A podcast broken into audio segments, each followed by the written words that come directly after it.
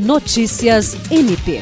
O Ministério Público do Estado do Acre participou nesta quinta-feira, 9 de março, da abertura do projeto Mulher Cidadã, edição especial do projeto Cidadão do Tribunal de Justiça do Estado do Acre, destinado às mulheres. A solenidade aconteceu no Palácio da Justiça e contou com a presença da coordenadora geral do Núcleo Permanente de Incentivo à Autocomposição, promotora de justiça Diana Soraya Tabalipa Pimentel, que no ato representou o Procurador-Geral de Justiça.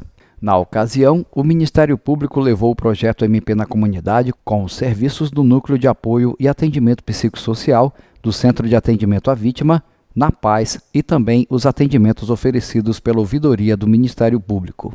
Em sua fala, Diana Soraya destacou a parceria do Ministério Público e do TJ junto ao Projeto Cidadão e que sua equipe do Na Paz está no evento para fazer esclarecimentos sobre autocomposição, de mediação de conflitos e de justiça restaurativa. Jean Oliveira, para a Agência de Notícias do Ministério Público do Estado do Acre.